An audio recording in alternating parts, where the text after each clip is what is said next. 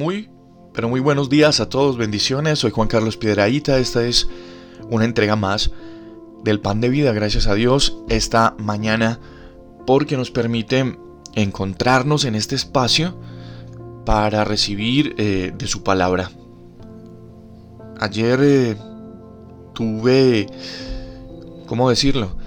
Eh, la oportunidad de vivir una experiencia con Dios y ver cómo el Señor manifestó su, su poder en medio de todas estas situaciones de protestas y, y, pude ver realmente en el Señor su respaldo primero que todo y la necesidad apremiante de las personas de tener un encuentro, de acercarse con nuestro Dios, de examinar el corazón. Es muy fácil levantar el dedo, señalar, establecer juicios contra quien sea, es muy fácil, pero es muy difícil examinarnos a nosotros mismos. Es muy difícil entender que dentro de nosotros hay situaciones que, que nos llevan a tomar actitudes y a tener errores en la vida que no entendemos y no comprendemos. Luego desafortunadamente estamos culpando a Dios. No sé, de pronto has tenido la oportunidad de, mm, hacerte un chequeo médico en algunos exámenes y te hayan mm, ordenado una radiografía. La cámara de rayos X es la que le permite a la medicina hacer de nosotros una revisión, una hacer de nosotros una revisión interna y mirar mm, todo lo que pasa en nuestro interior de una manera gráfica. Entonces salen aquellas fotografías que nosotros llamamos radiografía y ahí podemos ver si tal vez eh, hay un hueso roto, tal vez, eh, no sé, muchas cosas que se pueden mirar allí. Es necesario que nosotros nos pongamos en esa cámara de rayos X, que también es la palabra de Dios. Escuchaba una anécdota esta semana que me impactó mucho. Y dice la anécdota que unas personas compraron una casa para, para su mamá. Querían ubicarla en una casita y compraron una casa que ya tenía pues un tiempo em, deshabitada. La organizaron y en el patio de esta casa había un árbol, un árbol de mangos y todos estaban muy ilusionados con, mirar la cosecha de, de aquel árbol, de ver sus frutos, de verlo florecer y de disfrutar ellos. Pero en el tiempo en que tenía que dar sus frutos, comenzaron a salir un brotecito de mangos y mm, las ramas se partían, los manguitos no maduraban, sí florecía, pero no había fruto, el árbol no resistía.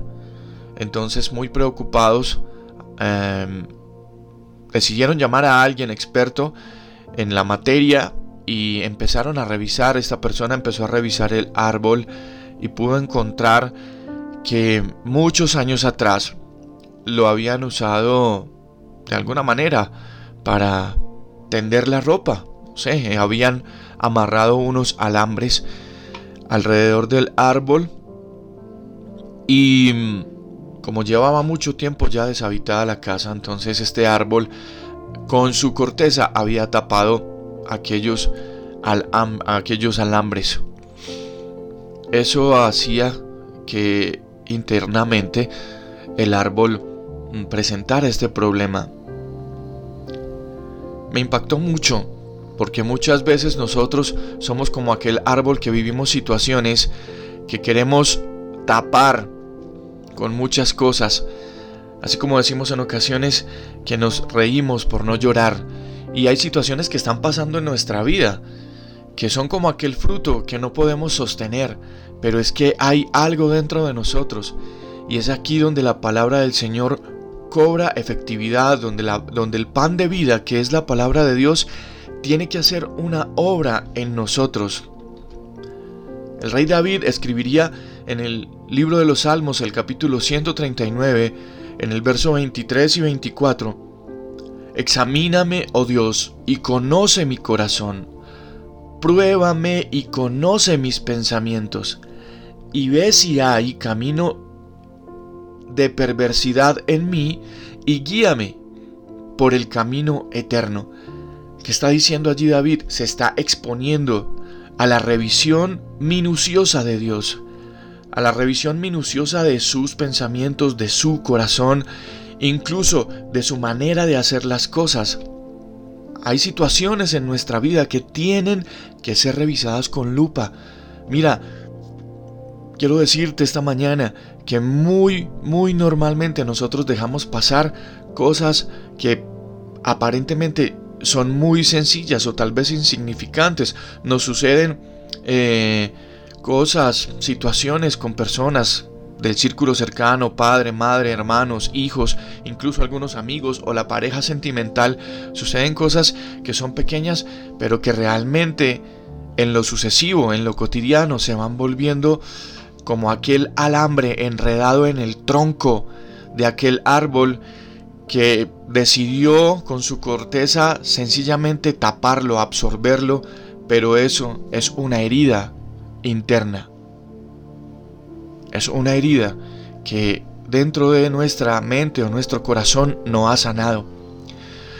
Y no es solamente por lo que nos hayan hecho, hay muchas ocasiones en las que es por cosas que nosotros mismos hemos hecho y no nos perdonamos.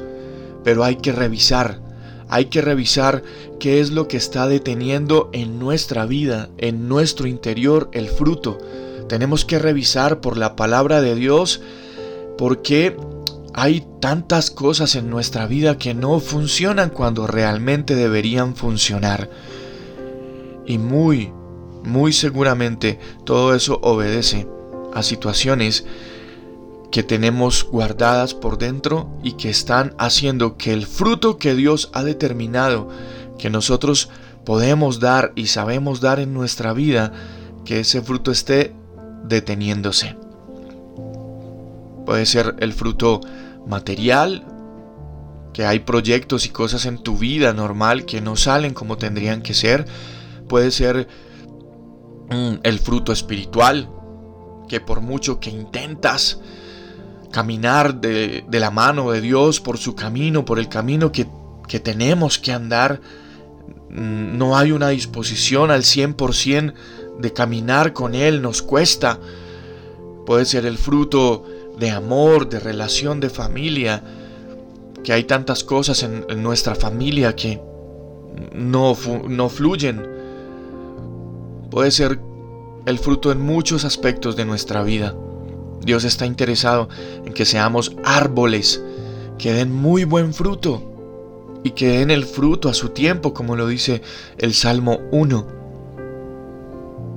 Examinarnos, examinarnos y permitir al Señor, permitir al Señor, que es algo muy distinto examinarnos, a que Dios nos examine.